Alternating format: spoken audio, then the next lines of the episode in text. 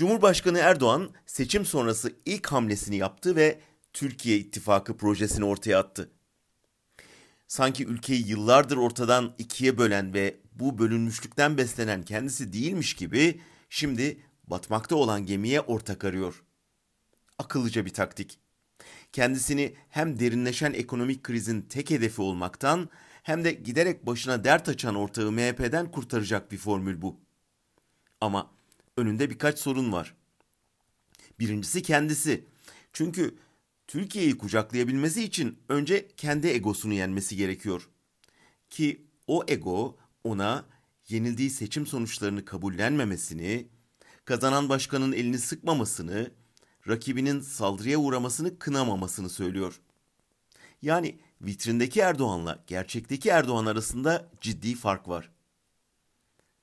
İkinci engel kendi partisi.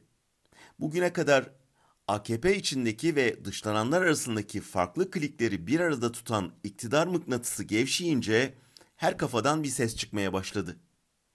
Davutoğlu'nun dünkü çıkışı yeni partinin ilanı sayılır.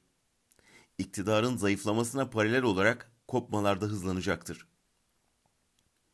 Üçüncü engel MHP. Hem iktidarın içinde hem dışında olmanın avantajını iyi kullanan Bahçeli, ittifakın iplerini giderek daha fazla eline almaya, AKP'nin politikalarında belirleyici olmaya başladı.